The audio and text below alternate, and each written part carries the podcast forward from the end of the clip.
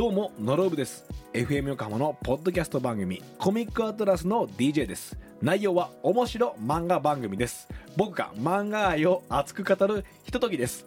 森谷君この説明どう？ですが多いです。そういう原稿だもん。デストラーデです。それが 言いたいだけでしょ。配信は火曜と金曜です。FM Yokohama 84.7みゆきです。カール南沢です。毎週土曜日午前11時からお送りしています。FM 横浜トラベリンライト。この番組内で毎週いろいろな切り口で洋楽をご紹介しているヒッツボックス。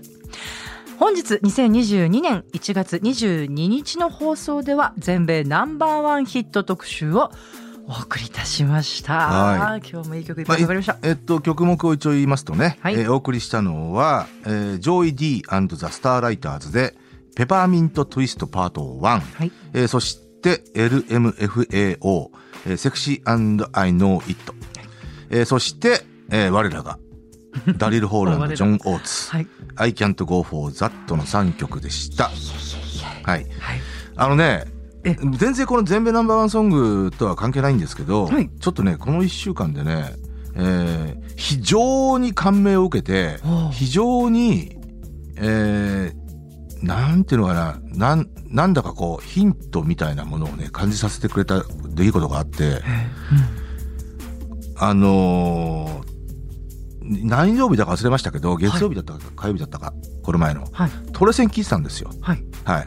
で、あのー普通にほら J-POP、今流行ってる J-POP だとか、うんうんまあ洋楽の曲とかかかるじゃないですか。えーで、まあ普通に聴いてたんですよね。うんうんで、ひょこっとうん山口百恵のプレイバックパート2がかかったんですよ。ほうほうほうほうね？はい、うんで、僕ね、それ、もうな何気にずっと聞いてて、車運転しながら。あのーそれかかった瞬間にね、まあもう、もう耳馴染みの曲だし、子供の時から僕はよくよく聴いてる曲ですよ。ええええはい。小学校の時にね。うんうんえーあのね、何を感じたかっていうと、うんうんそれまでかかっていた、特に J-POP なんですけど、うん J-POP は曲、い今のヒット曲ですうん、今の一はい曲。すべてを蹴散らしたんですよ。うん。本当に。で、これ僕ね、あの、昨今のシティポップブームだ、なんだかんだっていうものまで思いを巡らしたんですけど、うん。あのー本当に僕ね、熱量だと思うんですよ。それいつもねおっしゃいますけれどもね、あとね、あのーまあ、あの、なんていうのかな、あのーうん P 入れても全然いいですよ。昨今の J-POP が本当つまんないのは、あのー一つの要素としてはね、うんうん僕はね、職業作家だと思うんですよね。ほうほうほがいないってこと？そう。うんあのー別に、ももちろん、全てが全てってわけじゃないですよ。はいではないんですけど、ええええわかりますあの、熱量を持った職業作家がやっぱりね、そういう作品を作ってますよね。まあ絶対そうだと思うし、うんあとやっぱりこう70年代とか80年代のヒット曲やっぱこう戦後でうん。なんなんでしょうもう淘汰されていくっていうその作家さんたちも、ああ、はい、はい。なんかそういうこう今とは全然違うプロフェッショナル意識っていうかそうですね。レベルが本当に違ったような気がする、だからもちろんね、うん。時代のなせる技だったのかもしれないし、あまあ一言で言うとそういうことになりますけど、あの、なんとも言えないんですけど、まあまあなんとも言えないんですけど、うん。ちょっとうん。これ、あんまりね、うん。あのーでもほらあののこの、あの曲なんかもさなんて言うんでしょう、ある場面をこうね切り取った歌じゃないですか、はい。その女の人が真っ赤な、まあ、真っ赤なポルシェっていう時点でねうん。のね若い女性が乗ってるっていう時点で、まああれ、アギオコさんですね。あそうですね、でうん。宇崎竜斗さんですよね。もうなんかそっからのこうイマジネーションのうん。ね、突出した感じとかさ、うん。うん。あとね、バカにしないでよっていうそうね、あのうん。ああと、あ演者側ね、ええ。歌い手側、別にアイドル歌手も含めてですけどは、はは演者側の覚悟みたいなものもあ、僕はね、あのーやっぱり昭和うん歌謡にはね、昭和歌謡って、まあ、一括りね、言うのもちょっと乱暴ではありますけど、あのーそういうところもやっぱ伝わってきますよね。きますね。うん。もう三位一体みたいな感じですね。作詞作曲そして演者の、はい。そうなんですよ。うん。まあ、別に歌のね、上手い下手っていうのは別に問わないんですけど、うんうんうん。その、歌歌い手の姿勢というか教示というかね、あー。そういったところもね非常にだだからね僕ね本当要は最近のうん。アーティストは多分ねハードルが低くなってるんだなとまあというか思うし、自分も含めてあれだけど、まあ、ちょっとこうイイージー感がねこう出てきて長いかなっていう、うん思うしん。あの要は もうこれ以上言わない。うん。はい。えーで、えーっと、そういうことでね、えーはい。まあ全部生ソングはこれ今後も続くんですけど、はい。えーっとやっぱりね、えー今日1月の22日、はい、えー2022年が始まっておよそ3週間、はい。えー1月クールの、えー そっちか。ドラマもそっちかすごい、えーいよいよほぼほぼ9割方もう そっちか。始まりました。これさまた本当ごめんね。私全く見てなくてテはい、レビ、うん全然いいんですよ。はい。はい。でね、あの、まあもちろんね、時間限られてるんで、はい。あの、詳細にはお話しできませんけど、はい、えーいわゆるゴールデンタイム系のはい。ドラマの中では、あえて言うならば一番よ、まあ、内容的にね、一番面白かったのは、まあゴシップかなと。うん。うん。ふんとしか言えなはい。くてごめん、黒木華が、はい、えー主演してます。ははい。えー黒木華さんは、なかなかこの人はいいドラマしか出てないんで、あはい。あとね、僕の大好きな石井アンナちゃんが出てるんで、はい。もうなんか毎回変わるよね毎回ってわけじゃないけど、まあ3週間に1回ぐらい変わるよねえーっとね、可愛い、一番可愛いでしょうを与えたい与えたいドラマは何で、すかそれ、はいえー、ご褒美ご飯です。テレ東で始まったんですけど、一番可愛いでしょう？はい。はい。桜井日奈子。えー、久々ですよ。桜井日奈子ね、多分ね、えー僕の記憶では、フロガール以来なんで、民放のあのドラマで主演するのは。はい1年半ぶりぐらいじゃないかな。今のショーってカールさんが作ったショーなんですかもう、そう。はい。テレ東、さすが。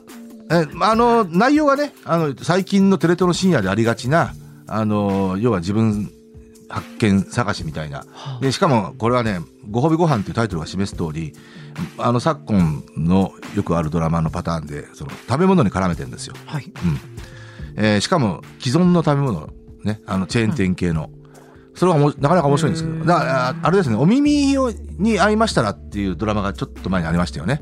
ああれみたいなもんですよ。うーんえー既存のっていうとあれですか？そのカールさんの好きなはい。餃子の王将あ、そうそう、だからと、お耳に合いましたらっていうのはね、餃子の王将、えー、ドトール、うんうんえーまあまあいろんなね、ところに毎週脚光を浴びさせて、ーそれをテイクアウトして食べて、いかに素晴らしいかっていうのを伝えるっていう。確かに面白い発想ですね。いや、でも、これれはもう要は、あの、松重豊さんの、は。あの、なんだっけ、あのドラマ。あカールさんが孤独のグルメ。繰り返し繰り返しあれもう10年ぐらいやってますけど、あの、ああれに、あれの2番煎じ、うんあれの2匹目のどじょうを繰り返してるんですよ。ただ、テレ東はもうそれに特化してるんで、ねこれを本当ね、大したもんだよ、テレ東は。うんうんで、それぞれ一応ひねってるんで、はいうん。だそういう意味では同じようなパターンで言うと、テレ東のね、あの、真夜中にハロー。これがまたいいんだ。これは、まあ、これは、わ我らが大原優乃ちゃんが出てるんで、まあ、大原優乃が出てるドラマは全部いいんで、はい。ただ、あなかなか面白いですよ。主演ね、菊池桃子なんですよ。うん今の菊池桃子。うんそりゃそうでしょうで、そういう意味で、可愛いでしょうを与えたい、えー、時点、何なん時ですかこれ点というか、あの、それ以外のドラマを一応言っときます。はいえ NHK のしもべえね。これ白石聖ちゃんね。えー、おい、ハンサム。これ結構面白いんですよ。フジテレビ。えー、と、木南遥と佐久間由衣と武田玲奈。武田玲奈が非常に色っぽい。えー、武田玲奈はね、えー、連ドラに出るのは多分猫とおじさん以来だな。だから半年ぶりくらいですけど。うん。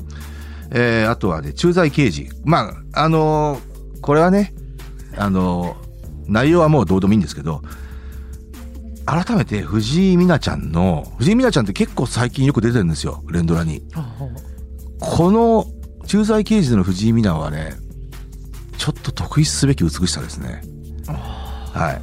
この子ももうね、もう10年ぐらい役者やってますけど、うんこの子の一番のね、はいあのードラマ、輝いていたドラマは、あの、鹿男青鬼よしって覚えてないかな勝手に決めたあ綾瀬はるかが出てた やってたうん。この時にね、女子高生役で出てたんですけど、まあ、これはもそれってカールさんがこうその年代の女の子が一番好きって言ったらそれでまあそういうこともあるかもしれないね。えーそして、えー、逃亡医 F。結構話題になってますね。えー、森奈々ちゃんがいいですね。えーあと桜庭ななみがもう、まあ早々に亡くなっちゃうんですけど、役どころでは。ななみちゃんはやっぱ鉄板。えー、ドクターホワイト。あこれはもう鉄板の浜辺美波。えー、等々ですね。はい。すごいな。以上。これやっぱりなんかカールさんのこの特別番組作った方がいいんじゃないですか？作りたいですね。ドラマちゃんと批評してるね、うん。ちゃんと内容も、僕は、あの、ねいや、うん。批評しますよ。と思いますよ。参考になるんじゃないでしょうか、各テレビ局の皆様もしよかったら。ぜひはいそれでは曲も合わせて聴きたいという方トラベリンライトのオンエアでぜひ今日の放送もラジコのタイムフリーで聞くことができますよ。このエピソードの説明欄にラジコのリンクがあるのでそこから飛んでチェックしてみてください。それでは皆様またありがとうございました。ありがとうございました。